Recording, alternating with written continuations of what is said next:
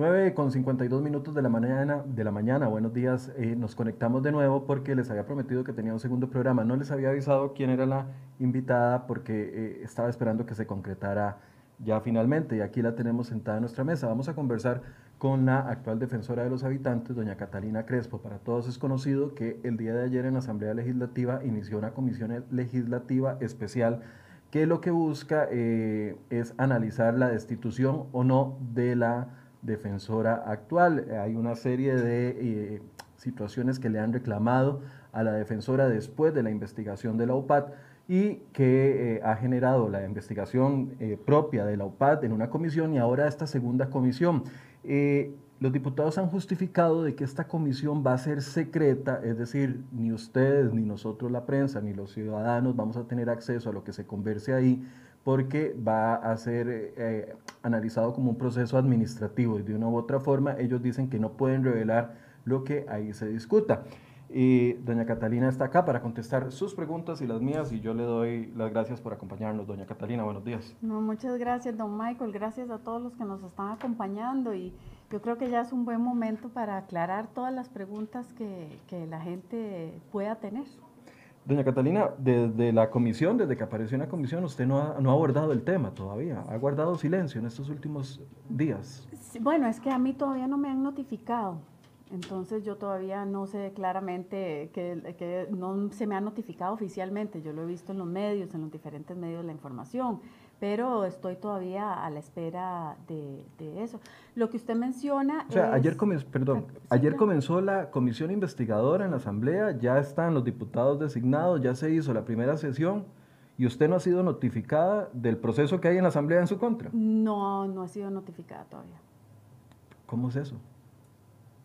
Sí, eso es interesante. Em, por un lado, yo creo que en este caso, servicios técnicos de la Asamblea Legislativa tiene que eh, dar una asesoría a los, a los y las señoras diputadas para que ellos puedan hacer eh, su trabajo de la mejor forma. Eh, entonces, pues no sé si es que servicios técnicos no le ha dado la información correcta, no, no, sé, no sé qué es lo que está pasando. No sabe qué es lo que está pasando. vamos a ver, Quisiera empezar, tengo demasiadas preguntas, tengo muchos temas de la OPAD, tengo muchos temas eh, que preguntarle sobre la relación interna con sus directores que la han acusado de una u otra forma a usted de tomar decisiones autoritarias, pero quiero empezar por esto. ¿Por qué no ha renunciado si han sido tantos los cuestionamientos hasta el momento? ¿Por qué no ha dado el paso? Es decir, bueno, ya aquí no tengo clima interno eh, dentro de la Contraloría, tengo a un buen sector de los diputados pidiendo mi renuncia, eh, lo mejor es apartarme. ¿Por qué no lo ha hecho? Bueno, digamos, para poder contestar eso, yo tengo que irme al principio de que primero, ¿por qué estoy aquí? ¿Por qué me vine a Costa Rica? Yo venía del Banco Mundial, de organismos internacionales, eh, donde estuve trabajando en temas de derechos humanos, temas en prevención de guerra, de conflictos, temas eh, de mujer y empoderamiento económicos. He estado en todo el mundo trabajando eso. Pero desde hace rato, como he, como he trabajado en temas de prevención de guerra, desde hace rato vengo viendo a Costa Rica, mira, están perdiendo las instituciones públicas esa fortaleza, esa credibilidad. Eso es una, ¿verdad? Una, una lucecita roja que dice, mm, hay que tener cuidado con nuestro país. Y han pasado ciertas cosas que yo dije, ok, es el momento para devolverle a mi país. Las cosas que yo estaba eh, trabajando en países en África, en Asia, es el momento para venir a mi país y eh, poder ayudar.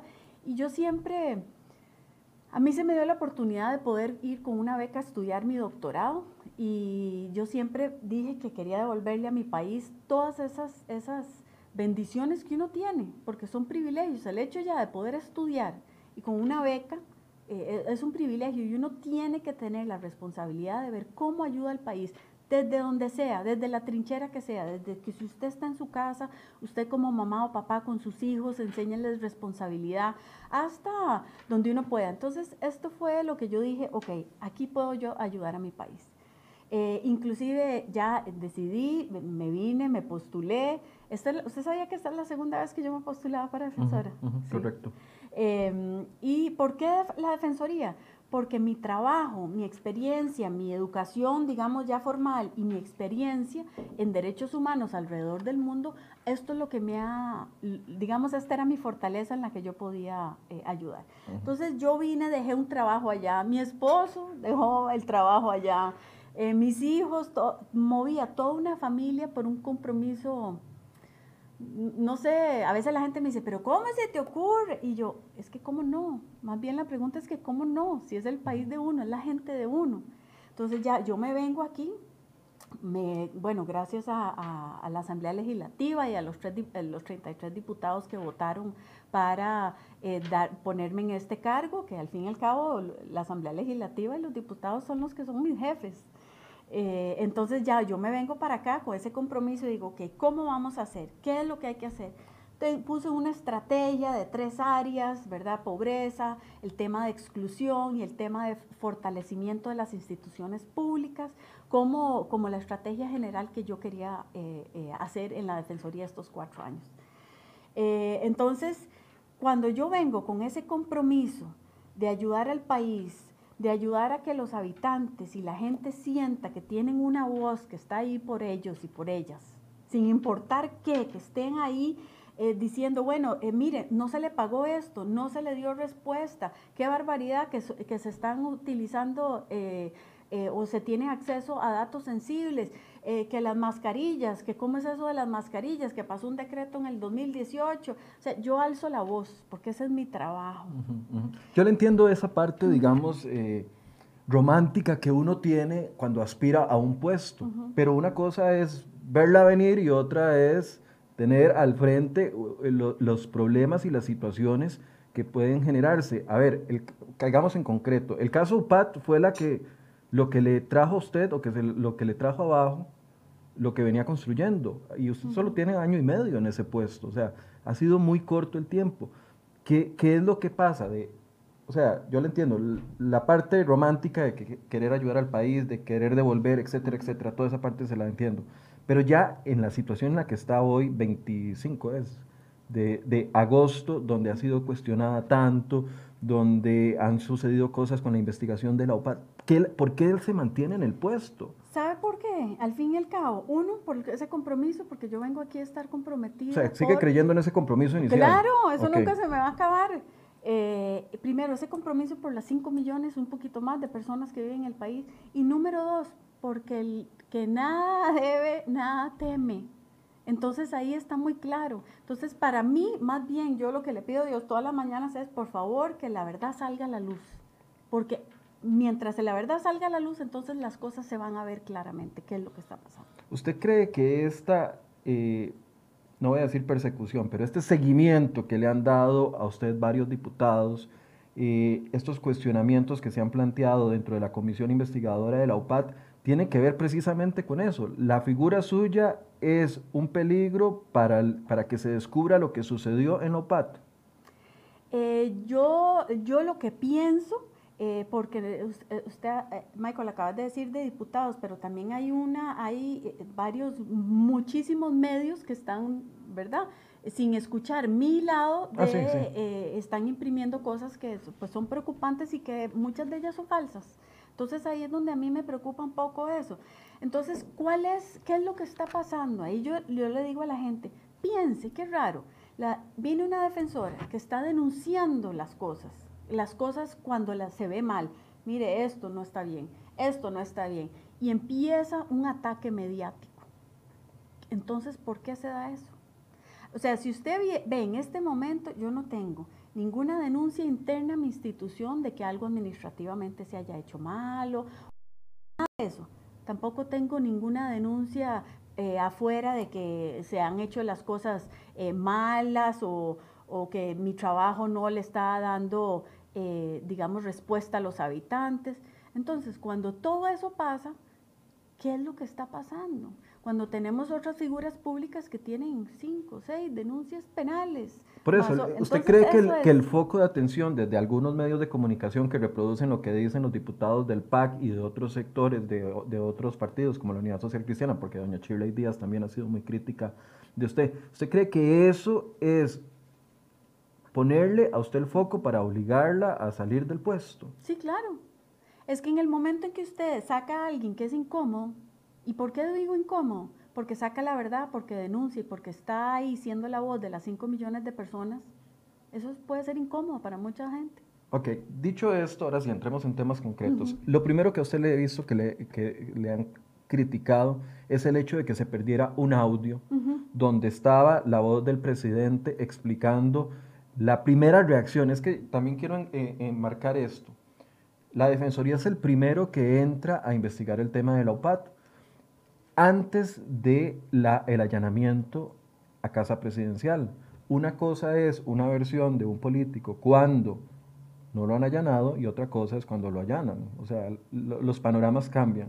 Usted obtuvo la primera versión del presidente de la República hablando con total transparencia con su equipo con respecto al tema de la UPAT.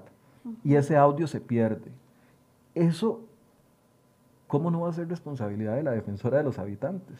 No, eso no es la responsabilidad de la defensora de los habitantes. Y veamos, empecemos desde el principio. ¿Por qué no es responsabilidad suya la pérdida de ese audio? desde el principio. Yo creo que es, eso es lo que la gente necesita poder entender. ¿Qué es lo que pasó? ¿Por qué el audio? ¿Por qué lo grabaron al presidente? Fue, fue la defensora la que lo grabó, porque muchas de las creencias son esas. Pero hoy más bien le agradezco a Michael esta oportunidad para poder eh, aclarar todo esto para que no existan más dudas. Empecemos con el viernes 21 de febrero. ¿Se acuerda cuando apareció todo eso? Que qué barbaridad. Que, lo publicamos acá. Eh, bueno, eso fue publicado aquí por CR hoy. Nosotros lo vimos en la, en la, eh, aquí, en, o sea, en, la, en los medios de ustedes.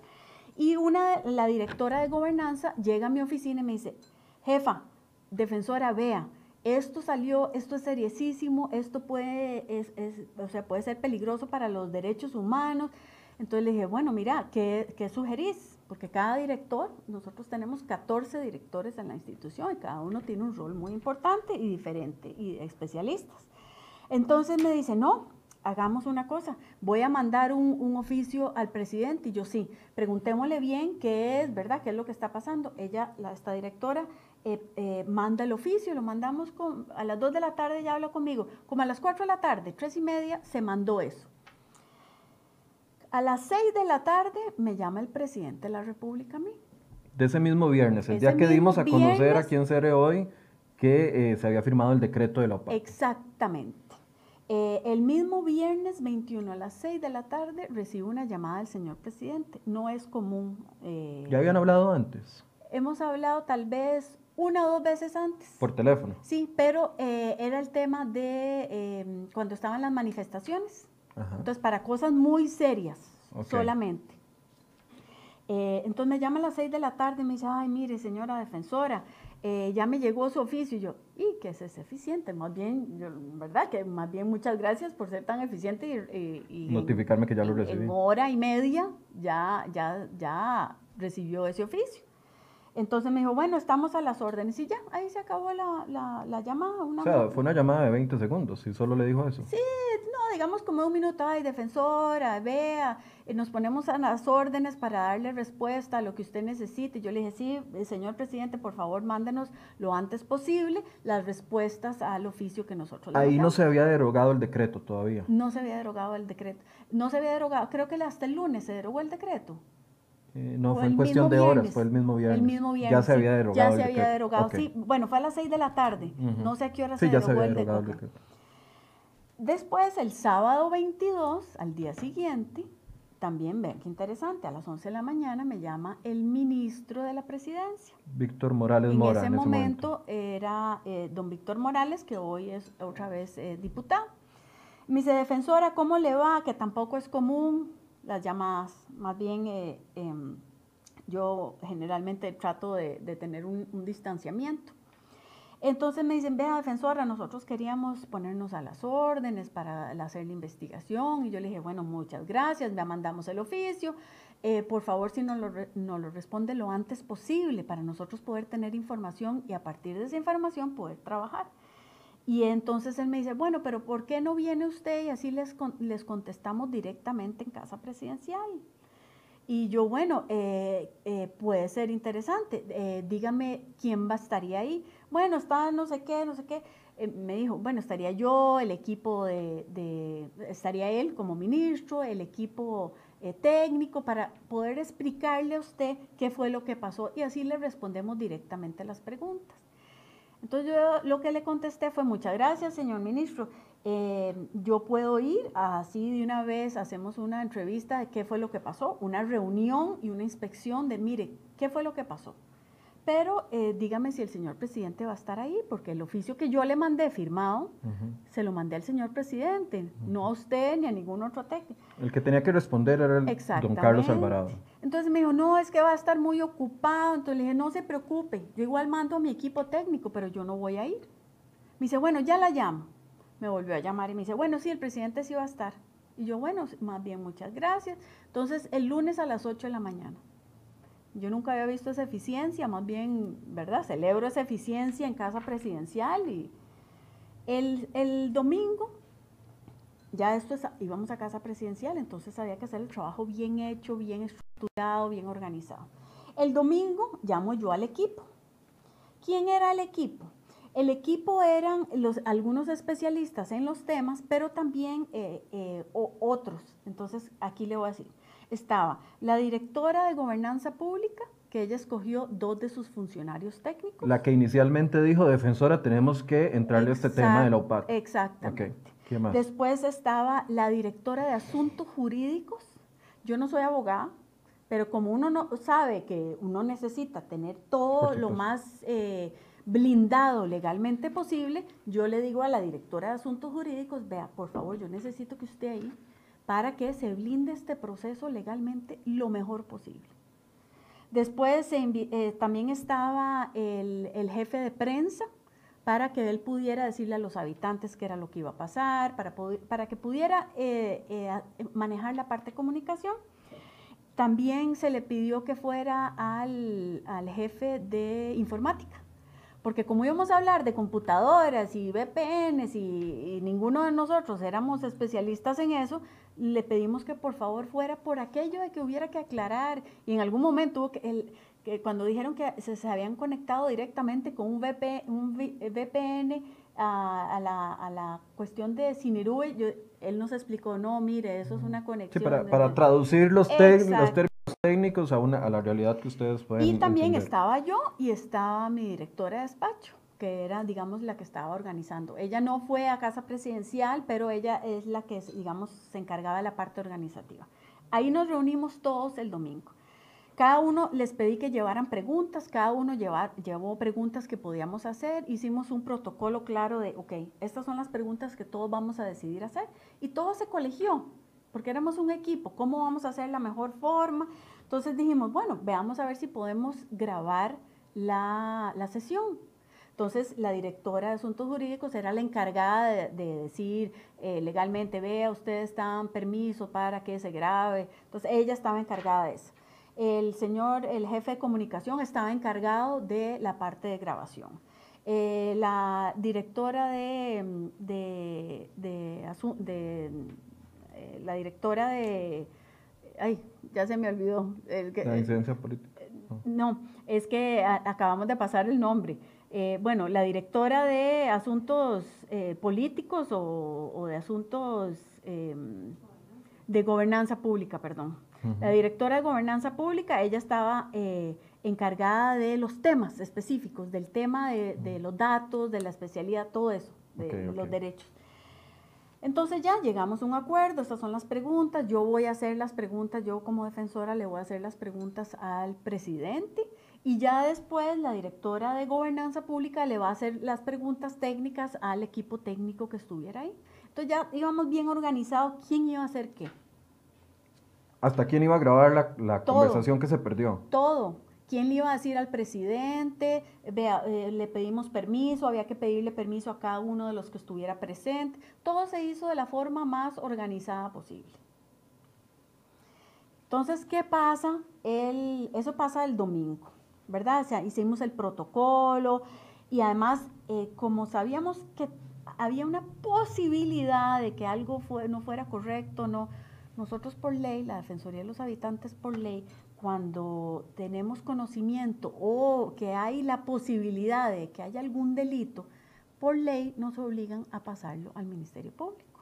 Entonces, como sabíamos que no estábamos seguros qué iba a pasar, si había algo, si no había, inclusive teníamos en el protocolo era no ver las computadoras directamente donde se conseguía esa información, no ver directamente eh, eh, presentaciones que fueran en vivo. ¿Por qué? Porque si nosotros ya teníamos acceso a todo eso, podíamos eh, manchar o podíamos la prueba de la fiscalía y no queríamos en ningún momento hacer eso.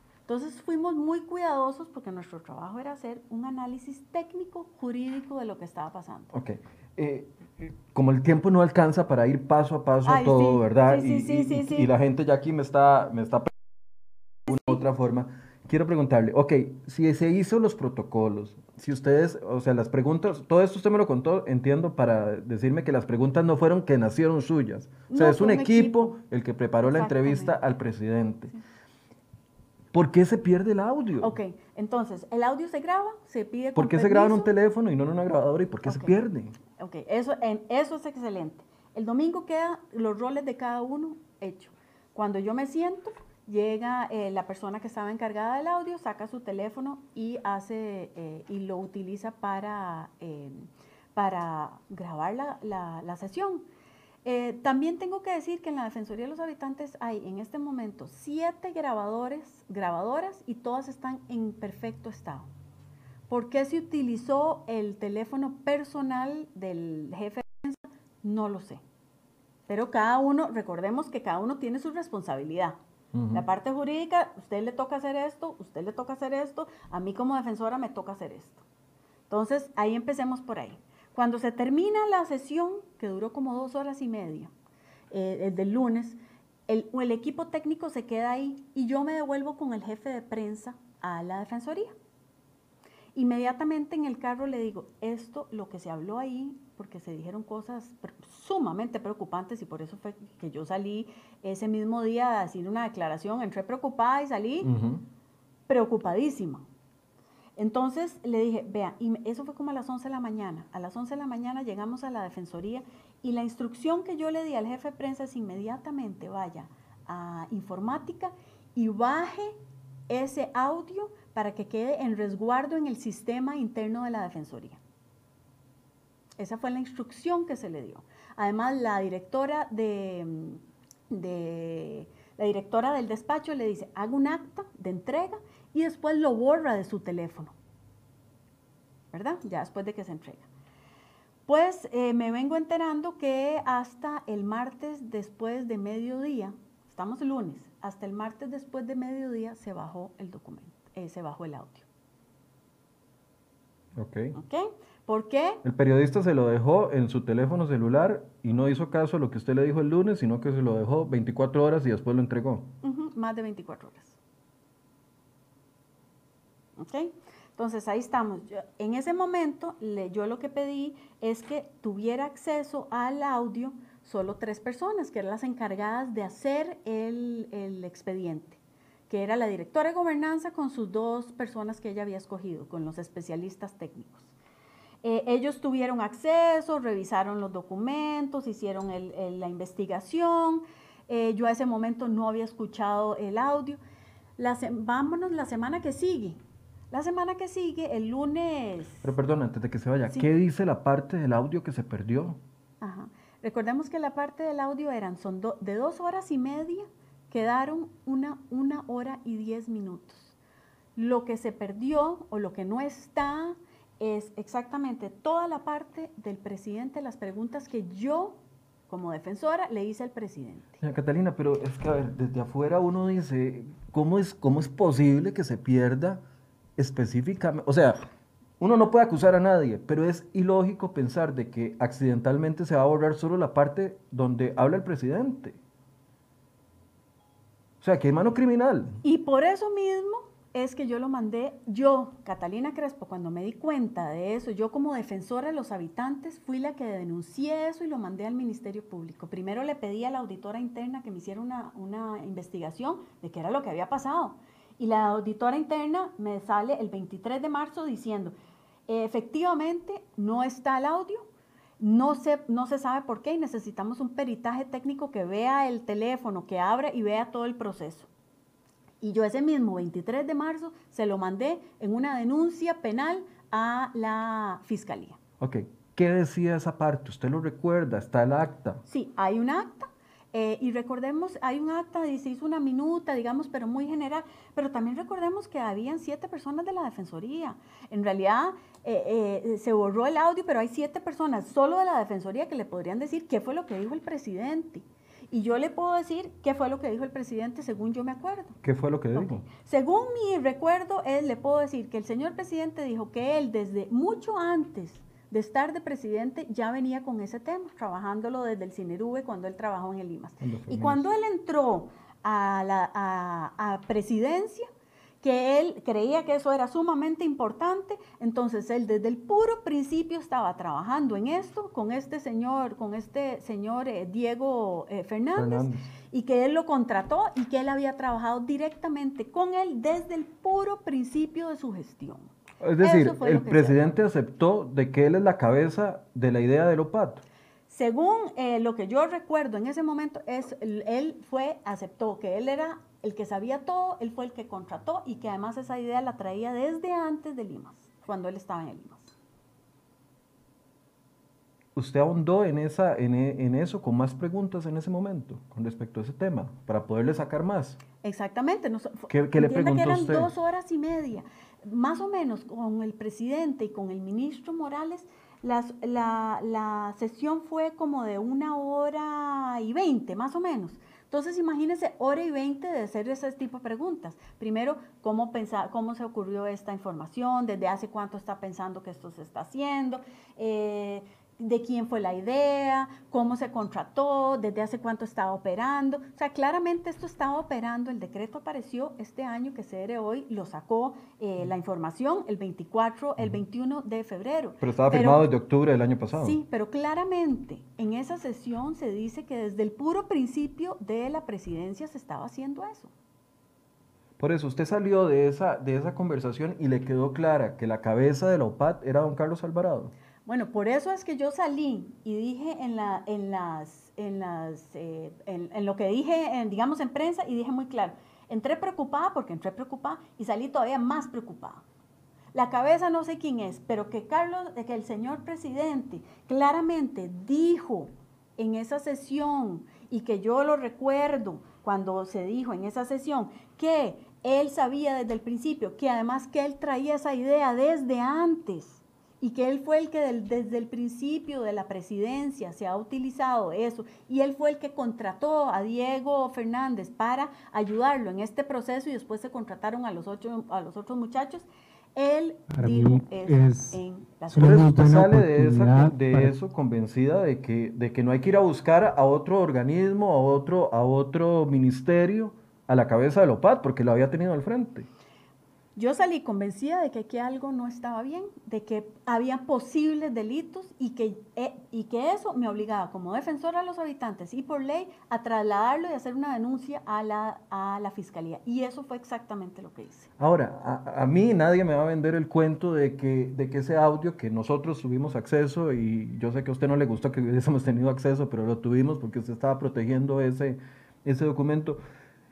A mí me queda claro que eso es un corte de edición. O sea, alguien borró intencionalmente la parte en la que el presidente eh, habla y asegura y da las declaraciones que quedaron en el acta. ¿A usted le queda claro eso? Bueno, pareciera... De que, hay, de que hay una edición de ese audio. Pareciera que hay una edición. Pareciera que, o sea, hay un corte claro que pareciera que puede haber sido editado. Entonces, el corte, lo que sale en el audio es eh, yo al puro principio, diciendo, eh, empezando como dos segundos, e inmediatamente se corta y después sale hora y diez después. Entonces pareciera que hubo un corte ahí, pero también no nos olvidemos que después Presidencia dijo que tenía otro audio. ¿Y usted sabe cómo fue que ese otro audio salió y por qué Presidencia salió diciendo que había ese otro audio? No, nosotros preguntamos y nos dijeron que estaba dañado el audio, nada más. Ok. Eh, en algún momento... ¿Cuál es su versión sobre el audio de presidencia? Okay. En algún momento un, un medio sale, eh, creo que la extra saca el miércoles diciendo que tienen información de que presidencia tenía ese audio. Yo leo eso y digo, bueno, de ahí, si de verdad ellos lo tienen, ¿por qué no lo han entregado? Entonces, inmediatamente yo el viernes le mando un oficio al presidente, que con mucho gusto se los puedo eh, dar, pidiéndole al señor presidente que si era cierto que estaba ese audio, que por favor que lo mandaran inmediatamente al Ministerio Público. El sábado sale el presidente en una conferencia de prensa diciendo que sí, que ellos tenían ese audio, pero que no se oía, que lo, había, lo habían grabado en, en una grabadora de una de las eh, periodistas, que estaba ahí. Que por cierto, de una vez le digo que esa periodista no estaba ahí en esa reunión. No sé qué teléfono se utilizó, pero eh, no, eh, no había ninguna periodista ahí. Estaba la ministra de Comunicaciones, estaban otros ministros, eh, estaban unos de los funcionarios de la OPAT, pero una, eh, la periodista no estaba ahí. Ahora, cuando usted se da cuenta de que el audio se perdió, usted pone la denuncia inmediatamente en el Ministerio Público. Primero le pido una investigación interna a la, a la, a la auditora interna. Ok, esa investigación dura aproximadamente unos días. Sí, el 23 de marzo ya estaba lista. Un mes después de lo sucedido. No, mucho menos. Un poquito menos de un mes. Usted pone la denuncia. ¿Cuándo se dan cuenta sus directores, los que le acompañaron a esa reunión, y dicen, puchica, qué torta, el único respaldo que teníamos sobre esta reunión se perdió? ¿Cuándo se dan cuenta ellos? Bueno, yo los reúno, primero pongo esa denuncia, vamos a ver qué va a hacer la fiscalía. Primero hace la investigación interna de por qué se perdió el audio. Exactamente, con la auditoría interna. Después, con esa auditoría interna, va y pone la denuncia ante el Ministerio Público. La auditora interna, el mismo 23 de marzo, me da la respuesta, yo la leo y dice, me le recomiendo mandar esto, yo el mismo 23 de marzo lo, le hago un traslado de la denuncia a la denuncia a la fiscalía. hasta, ese, hasta, ese, momento solo usted, el periodista que grabó el audio, y me imagino que la auditoría eran los que sabían que el audio se había perdido. Exactamente. Ok, Bueno, no, porque la auditoría, eh, vieras que entrevistó a otra gente, que era la gente de... ok, ya, ya se sabía que el audio estaba perdido. ¿Qué le dicen sus directores? Yo el 25 de mayo, eh, recordemos que empieza el COVID, eh, eh, la, asamblea cierra, la comisión creo que cierra el 16 de marzo más o menos. Entonces, cuando ya a principio de mayo eh, sale que se iban a volver a retomar las comisiones, yo digo, ok, ya es el momento de hacer esto público. Aún cuando se hizo lo que, se había, lo que había que hacer, porque lo que había que hacer era poner una denuncia penal para que nada, nada prescribiera. Entonces, eso, eso se hizo. Entonces el 25 de mayo yo reúno a los directores en un consejo y les digo, bueno, vean, esto es lo que va a pasar, se va a salir, vamos a salir a la prensa diciendo esto, esta fue la fecha. En ese momento, pues los directores se molestaron muchísimo por yo haberlo mandado al Ministerio Público. No, no, no. O ¿Se enojaron porque se perdió el audio de la, de la, misma Defensoría o se enojaron porque usted denunció eso ante el Ministerio Público? Se molestaron porque yo denuncié eso ante el Ministerio Público. Básicamente, eh, muchos de los comentarios de los directores de ese 25 de mayo fue, eh, primero, eso se debió haber manejado internamente, eso no debió haberse mandado al ministerio, nosotros estamos, eh, que yo estaba manchando la honorabilidad de la institución y de un funcionario que estuvo eh, trabajando ahí por más de 20 años. Lo que pasa es que la gente tiene que entender. O sea, los directores no se preocuparon porque se haya perdido un pedazo del audio. A lo mejor también estaban preocupados de eso. Pero lo que más les preocupaba era que los trapos no se van a lavar en casa, sino se van a lavar afuera en la Fiscalía General. Exactamente. Pero ahí es donde volvemos. ¿Cuál es la responsabilidad de cada uno de los jerarcas? Y, olvidémonos de los jerarcas. ¿Cuál es la responsabilidad de cada uno de los funcionarios públicos de nuestro país? Si yo veo algo que está mal hecho, aunque sea amigo mío, aunque sea amiga, aunque sea conocido, primo, tío, es mi deber como funcionario público denunciar eso. ¿Y a ese funcionario usted lo despidió? No, no, no, no sé. O sea, recuerden que hay un proceso se hizo la investigación, ahora eso está en la fiscalía y vamos a ver qué dice la fiscalía en ese juicio que tienen, a ver qué, pasa. Mientras que esté la, la, investigación en la fiscalía, usted no puede hacer nada con ese funcionario. No. ¿Lo tiene ahí trabajando? Sí. Ok. Ahí empieza la mala relación con sus directores. Ahí empieza la mala relación con los directores. ¿Qué le reclaman los directores? Porque los directores lo que han dicho, y, repito palabras que ha dado, la, por ejemplo, la diputada Carolina Hidalgo, que es parte de la Comisión de Investigadora de la OPAD, ha dicho en múltiples ocasiones, uno, que la responsabilidad, del, de, de, la responsabilidad política de la pérdida del audio es suya. Usted dice que no, pero además dice que hay una molestia entre los directores porque no, no se han hecho las cosas como tenían que hacerse y que usted ha venido a imponerse. O sea, estamos hablando de, de un grupo importante de directores de la Defensoría que la tratan de desacreditar o que la están desacreditando usted. ¿Por qué hay esta rivalidad entre la defensora y sus directores cuando uno pensaría de que más bien trabajan juntos en pro de la ciudadanía? Veamos, para eso hay que ir, digamos, a ver eh, la cultura de una, de una institución como la Defensoría. La Defensoría tiene casi 27 años, de los cuales la mayoría de los funcionarios de la Defensoría han trabajado ahí por más de 20 años. Entonces hay relaciones de amistad, inclusive ha habido gente que se casa con lo que conocen ahí, se casan entre ellos, son, algunos son... Eh, Em, padrinos de los hijos. Entonces, eh, es como... Eh, o sea, es un club de amigos, no es una institución digamos que hay como un corporativismo donde la gente pues se convierte en amigos, eh, hay una amistad de muchos años, hay respetos, hay enojos, hay de todo.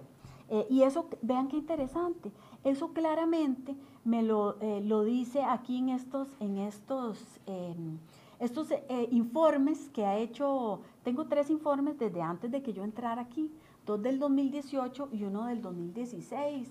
Estos del 2016, por ejemplo, eh, fue hecho por el alto comisionado de las Naciones Unidas de los Derechos Humanos y por, em, también por otros organismos de las Naciones Unidas. Pero vean qué interesante que las cosas que están pasando hoy no son nuevas. Por ejemplo, vea, vea lo que dice en, una de las cosas y con mucho gusto se los puedo dejar aquí. Por favor, para eh, poderlos revisar. En, las entrevistas realizadas, esto es 2016. ¿Ese es un análisis de qué? De la, de la, ¿Del clima interno del de clima organizacional de la Defensoría y con su organización. Entonces dice, el personal coincide en manifestar que existe una desarticulación en la metodología de trabajo. Se indicó que existe una apropiación de temas, feudos o nichos de trabajo ya después dice qué más. Entonces ahí empezamos con que, ¿verdad? Con que hay feudos, hay nichos de trabajo, la, o sea, que la Defensoría desde hace muchos años viene lidiando con ciertos, ciertos, ciertos temas, digamos, muy retadores. Inclusive, em, eh, quiero decir algo que había dicho la defensora anterior eh, en una en una entrevista que hizo después de su salida, que también pues ella, ella renunció por varias presiones, eh, por varias presiones internas, que fue una situación muy parecida. Eh, y ella lo que estaba diciendo es, eh, inclusive ella fue la que mandó hacer este del 2018 también, que es otro de las Naciones Unidas, y con Miguel Gutiérrez Saxe, que habla exactamente, director del Estado de la Nación. Exactamente, que es un señor, ¿verdad? Em, y claramente, vean lo que dice eh, don Miguel en la página 38, dice que hay un clima organizacional en un punto bajo, eh, un nivel de estancamiento y la sensación de pérdida de rumbo. Esto es mucho antes de que yo llegara. Y después hay otras, hay otras eh, cosas. Hay una cosa aquí que me preocupa que cuando yo leí esto, yo dije, ¿cómo es posible que esto esté pasando en una institución nacional de derechos humanos? Y lo voy a, decir aquí, eso está en la página 39 de este eh, informe, dice, es una institución donde tienden a, se personaliza todo, lo cual genera miedos y reticencias a opinar abiertamente, adelantar criterios o hacer sugerencias para mejorar. La buena o mala relación entre directores genera ansiedad entre el resto del personal. Estos son cosas antes de que yo entrara. Ok, entonces había un mal clima interno dentro de la Defensoría. Llega usted y eh, empieza a hacer su trabajo, todo funciona bien los primeros meses, pero cuando se mete en la OPAT, involucra a algunos funcionarios, se pierde el audio y el hecho de que usted haya puesto la denuncia ante el Ministerio Público por la pérdida del audio y que quede denunciado uno de los eh, empleados de más larga data dentro de la Defensoría, ¿eso es lo que le crea el clima? Vieras que a mí me, La molestia de los a mí me hace pensar que sí. Me hace pensar o, o me hace reflexionar, mira, al puro principio habían buenas relaciones, buenas relaciones eh, profesionales, a veces almorzamos con algunos de los directores, o sea, había una, una relación profesional, amigable y de respeto. Después de lo de la OPAT y después de que yo mandé y yo fui la que denuncié penalmente esa pérdida del audio, porque ese es mi trabajo, Michael. Yo no puedo, si yo no hubiera Bueno, es mandado que si usted no hubiera denunciado lo del audio, yo estaría reclamándole en este momento que porque usted no fue al Ministerio Público a No, poner esa ¿Sabe denuncia. qué? Usted ni siquiera me hubiera reclamado porque yo, Catalina Crespo, yo eh, como ser humano, yo como defensora, hubiera renunciado porque me hubiera dado vergüenza.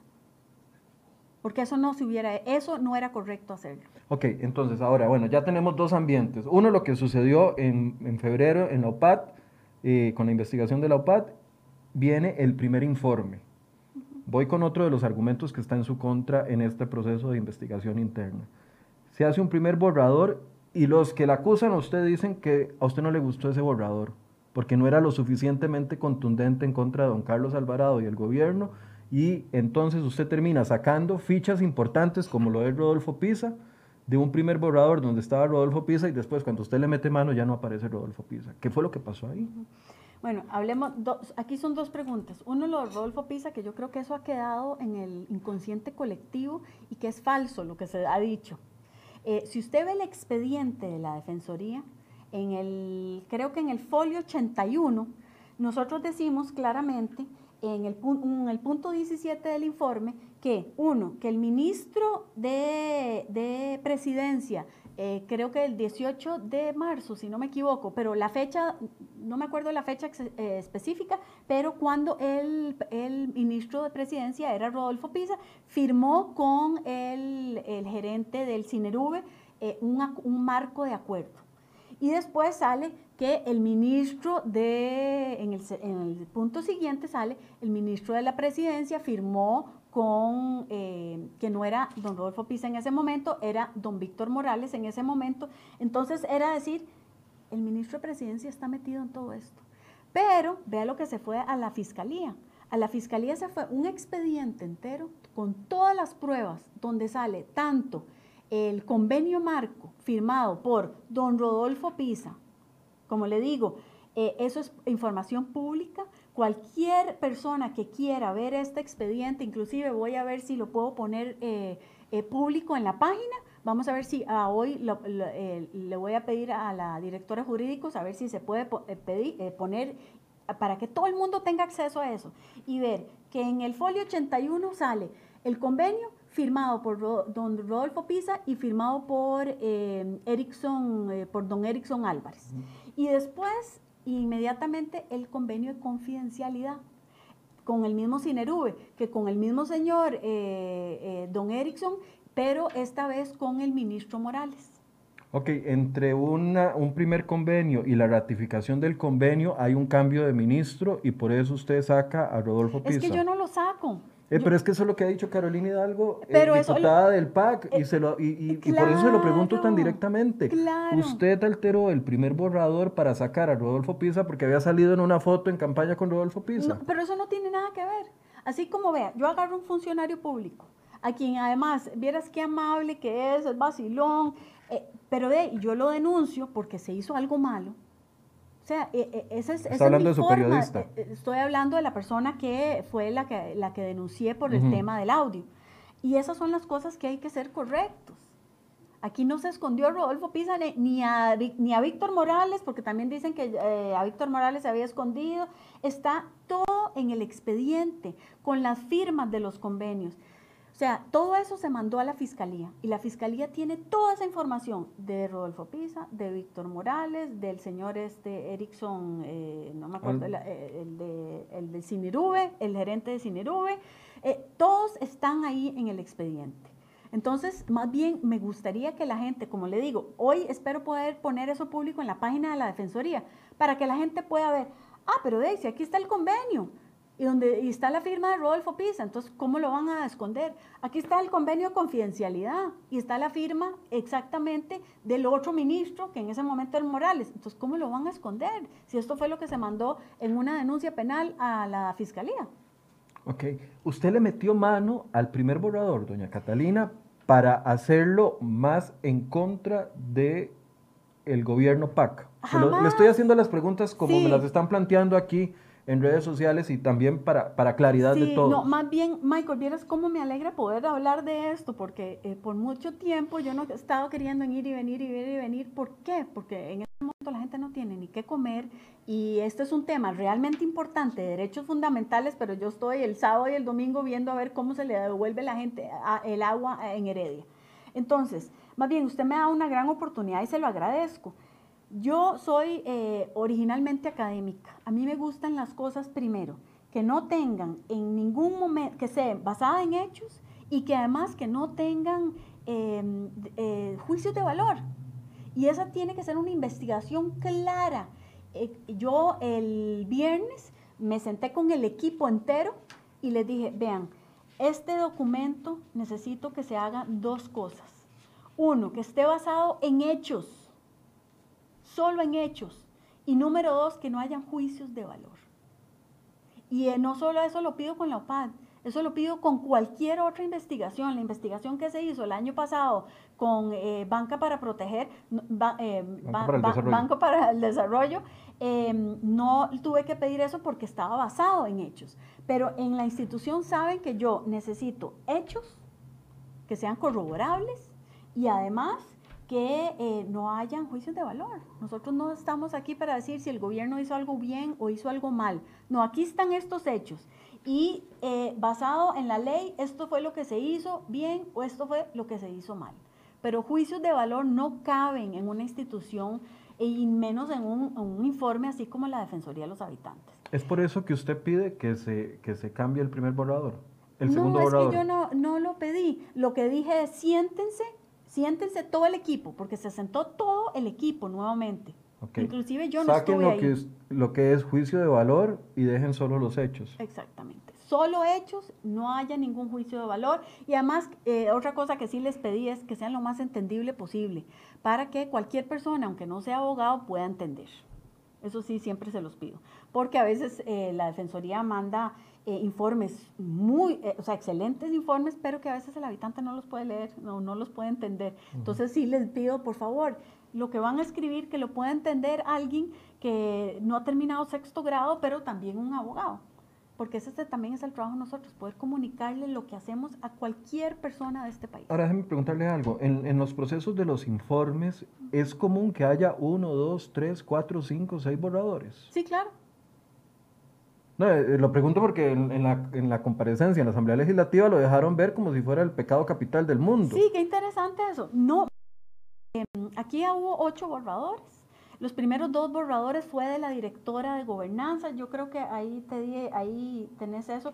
El segundo borrador fue de una de las subalternas que la directora de gobernanza mandó. Hay otro borrador que también lo vio la, em, la defensora junta, que también está ahí. O sea, todo el mundo pone algo. ¿Por qué?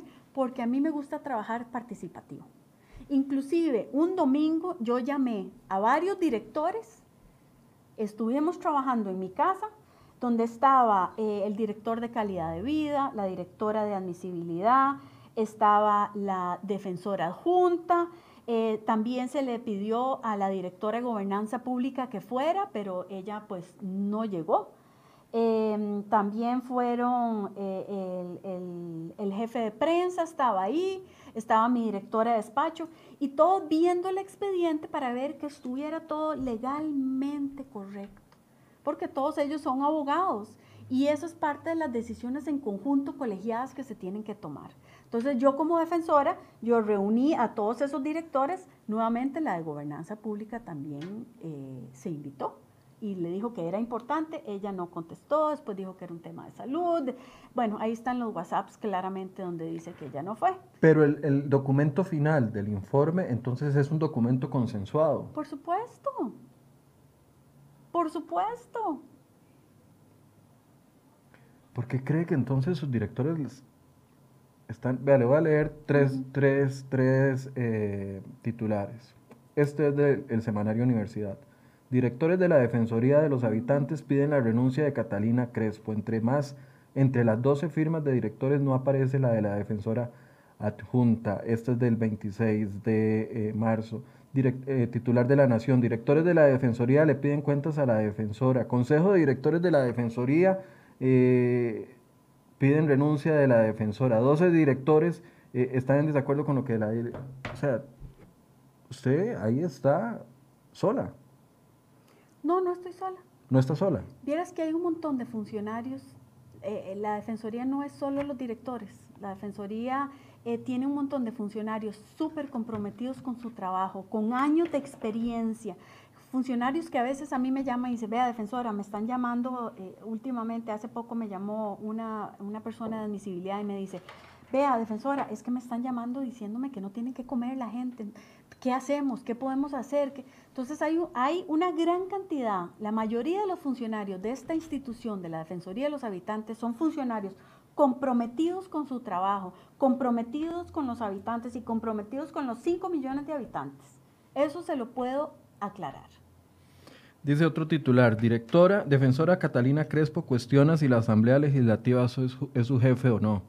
Esto dice un titular, pero usted empezó, su jefe o su superior jerárquico, y usted empezó, ese es un titular del diario La Nación del 18 de agosto. Qué interesante, vieras qué interesante. Me llama la atención porque usted empezó esta conversación diciendo, entendiendo que la asamblea tiene jerarquía sobre usted. Por, vea, a mí, ¿quién me elige?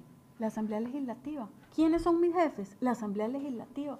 Y no solo los 33 diputados y diputadas que votaron por mí, sino los 57 yo me, eh, no solo la institución, sino yo también tengo que rendir cuentas ante esa asamblea legislativa. Entonces, más bien que si yo eh, me quiero quedar en este puesto, no, eso es algo que la asamblea legislativa, los 57 diputados van a tener que decidir. Eso es algo que ellos son mis jefes directos. Pero entonces, ¿por qué la Nación titula defensora Catalina Crespo cuestiona si la Asamblea Legislativa es su superior jerárquico? Mediante un oficio que estuvo catalogado de confidencial, Catalina Crespo preguntó si cualquier actuación del Poder Legislativo que afecte la estabilidad de su mandato violaría un acuerdo internacional. Además, pregunta si la Procuraduría la puede defender. bueno, ¿Esto es falso? No, no, no, eso es correcto. Pero usted vio, no sé si vio la declaración que yo después hice.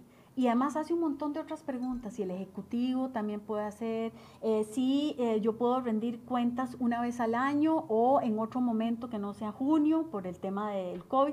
Acuérdense que yo no soy abogada y yo, yo voy a preguntar, yo le pregunto todo el día a mi, eh, mi dirección jurídica de todo ¿Para qué? Para poder tomar decisiones claras. Por eso, pero es que en esta nota uno la lee y uno queda como que la defensora, como los 12 directores le pidieron la renuncia y está publicado, porque están publicados en cuatro o cinco medios de comunicación, entonces la, la defensora se saca el clavo y ahora está viendo quién es, si tiene que hacerle caso a la Asamblea Legislativa y si la pueden defender de sus directores. No, de una vez le digo y que espero que quede claro y después le mandé una carta eh, eh, de explicación a los, a los señores y señoras diputados. Ellos son mis jefes. Yo, como defensora, me debo a los 57 diputados que están ahí. Porque la Asamblea, la Defensoría de los Habitantes es un órgano auxiliar de la Defensoría. Entonces es claro que, ¿qué significa eso? ¿Quiénes son mis jefes?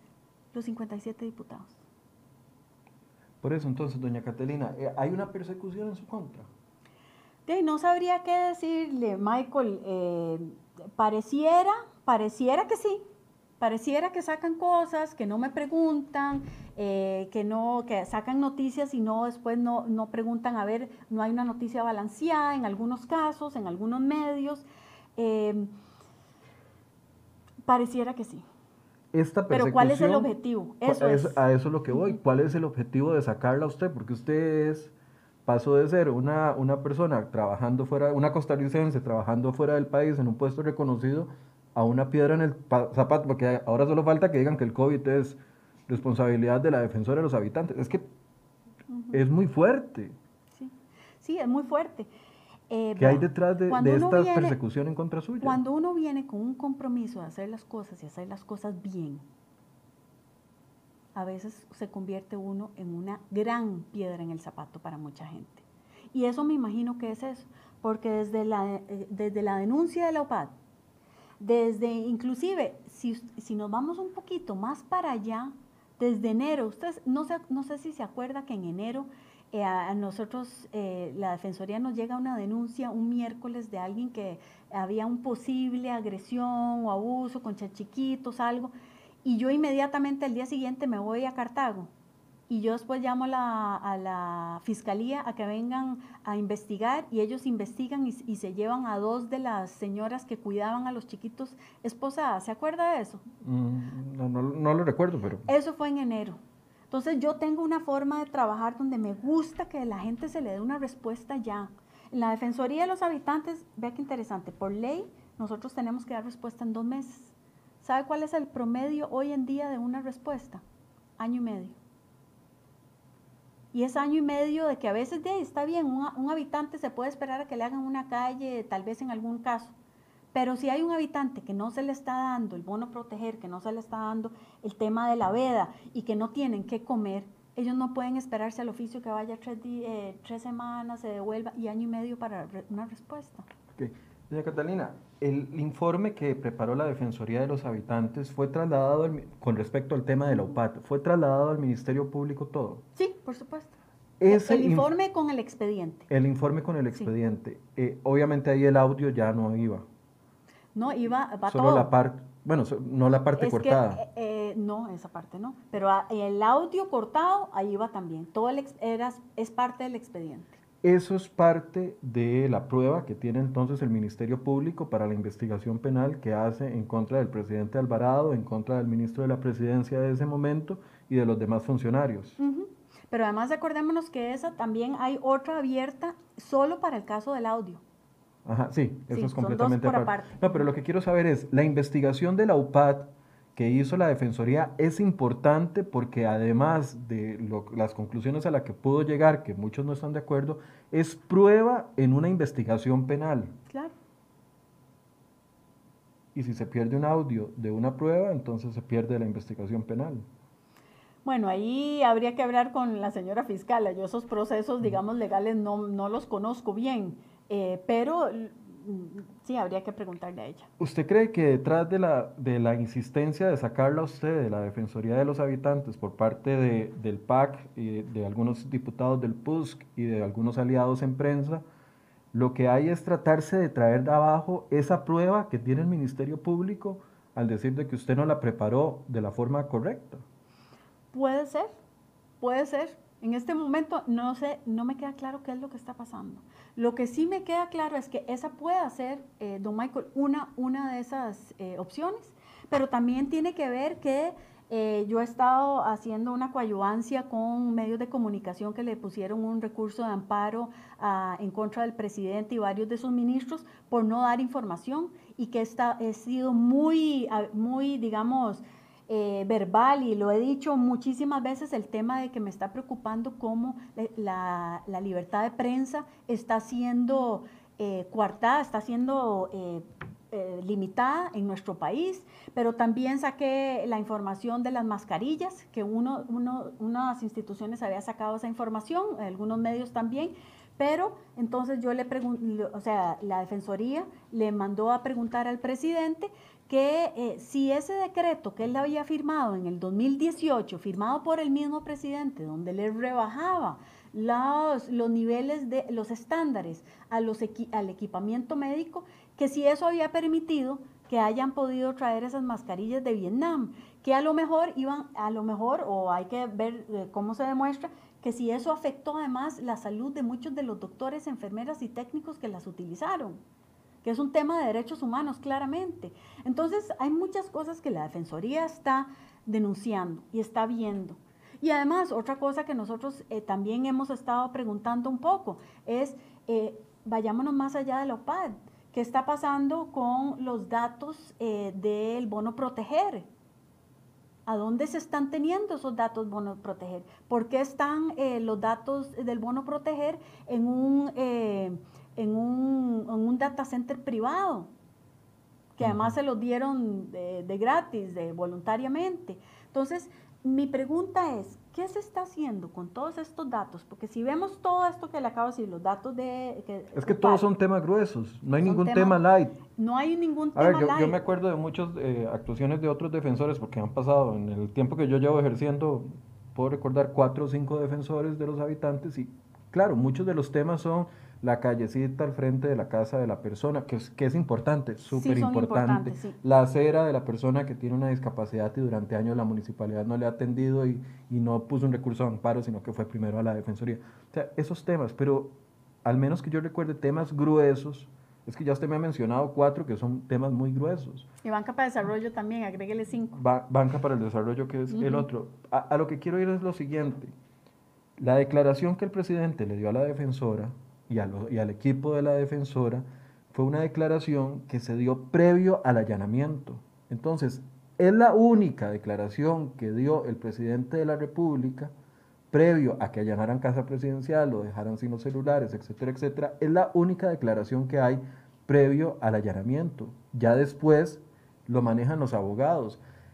¿Será que en esa declaración el presidente aceptó la responsabilidad y por eso, como no pueden traerse el expediente abajo si no se viene abajo primero la defensora, entonces traigámonos a la defensora para después traernos abajo el expediente y entonces ya no quede declaración de lo que dijo el presidente en esa reunión.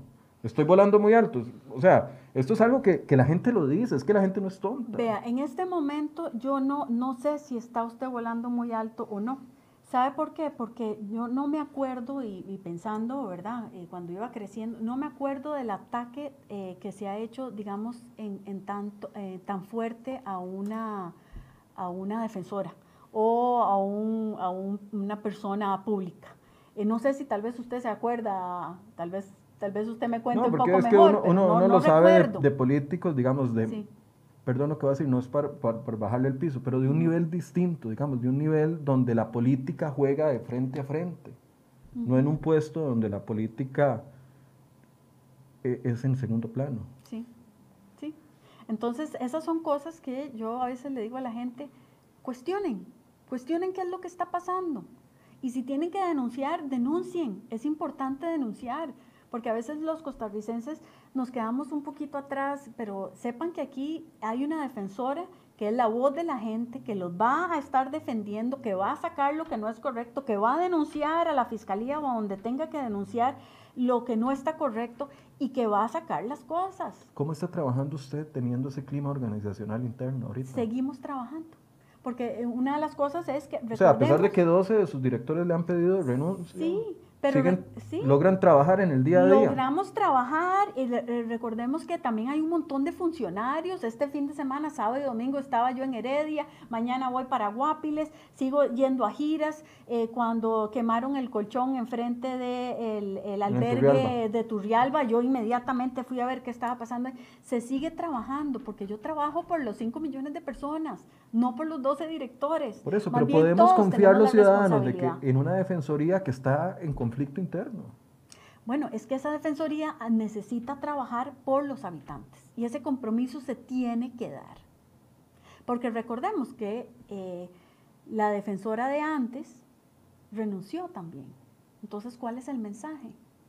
¿Verdad? Había renunciado y la de antes también. Tenemos dos, dos historias de, de defensoras que han renunciado. Entonces, ¿qué le estamos pidiendo a la defensora de hoy, la actual? ¿Cuál es el mensaje? Eh, ¿Qué espera de esta comisión investigadora que inició ayer? Bueno, yo lo que espero es que sea eh, lo más objetiva posible, que se haga, yo sé que las señoras y los señores diputados van a hacer un, trabajo eh, diligente. Sí, me gustaría, ¿verdad?, que, que asuntos técnicos de la Asamblea pueda darle los insumos necesarios a las señoras y señores diputados para que puedan hacer bien su trabajo, eh, digamos desde el punto de vista ya más técnico, para que ellos sepan qué se puede, qué no se puede hacer. Eh, y bueno, yo me pongo a disposición de, la comisión y del plenario entero eh, para que ellos al fin y al cabo son los que van a decidir si yo me quedo aquí o no. ¿Esto cómo se lleva? ¿Usted va acompañada de abogados? O sea, ¿cómo, se ha preparado para, esta, para este proceso que viene? Bueno, ¿Son abogados privados? ¿Es usted misma? Recordemos que en este momento no he sido notificada. Entonces, yo no puedo hacer una preparación hasta que se me notifique, se me notifiquen los cargos, se me digan qué va a pasar. Entonces, en esas estoy esperando para ya poder organizarme. ¿Pero podrá tener ayuda de la Defensoría o...? No, todavía no sabe esa parte. No sé, hay que ver qué es lo que, lo que se está diciendo. Ok. Pero créame que todo se va a hacer de la forma eh, correcta. Si es, si es privado, pues se, hará privado, si o sea, todo se va a hacer de la forma correcta. Eh, no sé si queda algún tema que yo no le pregunté y usted quiera mencionar. Sí, no sé, hablamos de un montón y más bien me alegra mucho, más bien gracias por, por esta invitación porque me, me, permite aclarar un montón de temas que, ¿verdad? Que la gente dice, que no dice, que... Eh, y además no solo aclarar, aclararlos, sino darlos con documentos, darlos con pruebas, eh, porque es muy fácil. Yo siempre a mi gente, a mi familia y a mis compañeros de trabajo siempre les digo, fíjense bien no lo que la gente dice, sino lo que la gente hace, ¿verdad? Porque las palabras se las lleva el viento, los hechos y las pruebas siempre quedan. Eh, ¿Qué le puede decir usted a los ciudadanos eh, que, dudan de su gestión? Yo lo que les digo a, a las personas, a los 5 millones de habitantes que hoy en día eh, muchos de ellos están sin trabajo, sin comer, que no les llegue el agua. Sepan que tienen una defensora que no solo va a hacer el trabajo interno que el documento, que mandar el oficio, sino que va a estar ahí, va a estar en las comunidades, como lo he estado el último año y medio, y más bien como he estado eh, antes de entrar a la defensoría, porque esto no es algo que yo hago de pronto ahora como defensora, sino es un, es un patrón que he tenido en mi vida. Entonces, lo que sí les puedo asegurar es que tienen una defensora y una institución donde la mayoría de los funcionarios de esta defensoría están comprometidos al 100% por ayudar y por ser una voz de los habitantes de este país. Muchas gracias, doña Catalina. Gracias, don Michael. Muchas gracias. Bien, gracias a ustedes. Era una conversación que teníamos pendiente. Quiero preguntarle si en algún momento eh, alguna de las personas que mencionamos no está de acuerdo en lo que conversamos o tiene una versión distinta, usted estaría dispuesta a sentarse con esa persona en esta misma mesa y poder abordar los temas que sean necesarios. Sí, claro. Recordemos que estamos en un tema también de libertad de prensa. En la Defensoría, como usted ya ha podido ver, inclusive muchos de los que usted ha, nombrado de los artículos, esos son los mismos directores que van a los medios y van a hablar. Pero usted no, tendría problema en sentarse aquí con uno o dos directores a conversar del tema. No. Ok. Bien, gracias. Y gracias a ustedes. Eh, vamos a seguir haciendo el esfuerzo por traerle las, las, voces y las versiones de las diferentes personas involucradas en este tema. Para nosotros es importante eh, y entendemos como medio de comunicación que la información que generó la investigación de la Defensoría sobre la UPAD es información única, porque se dio en un momento único el momento antes del allanamiento. Y entonces esa es información vital. Ustedes juzgarán y, tendrán sus opiniones con respecto a la defensora o respecto a las demás personas. Pero al menos esa información que se recopiló en ese momento en específico y que alguien perdió, quiero preguntarle algo antes de despedir. Perdón, estoy despidiendo. No pero se preocupe. Se dijo que la visitó una funcionario de la DIS. Usted lo dijo. Ese funcionario de la DIS a esta altura, porque en el momento en que se lo preguntaron en la comisión no lo, no lo dijo, a esta altura ya usted tiene claro por qué ese funcionario de la DIS, que había trabajado en la Defensoría, que había sido jefe de muchos de los directores que hoy a usted le están diciendo que se vaya, ¿usted tiene confirmación o información de que ese funcionario de la DIS tuvo relación o está detrás de esto? No tengo confirmación de eso. Pero sí fue jefe de, de, de, muchos de sus directores. Sí fue jefe y, ah, y tengo entendido que es amigo personal de varios también. Ok. Listo. Muchas gracias por su compañía. Mañana nos vemos a las 8 de la mañana.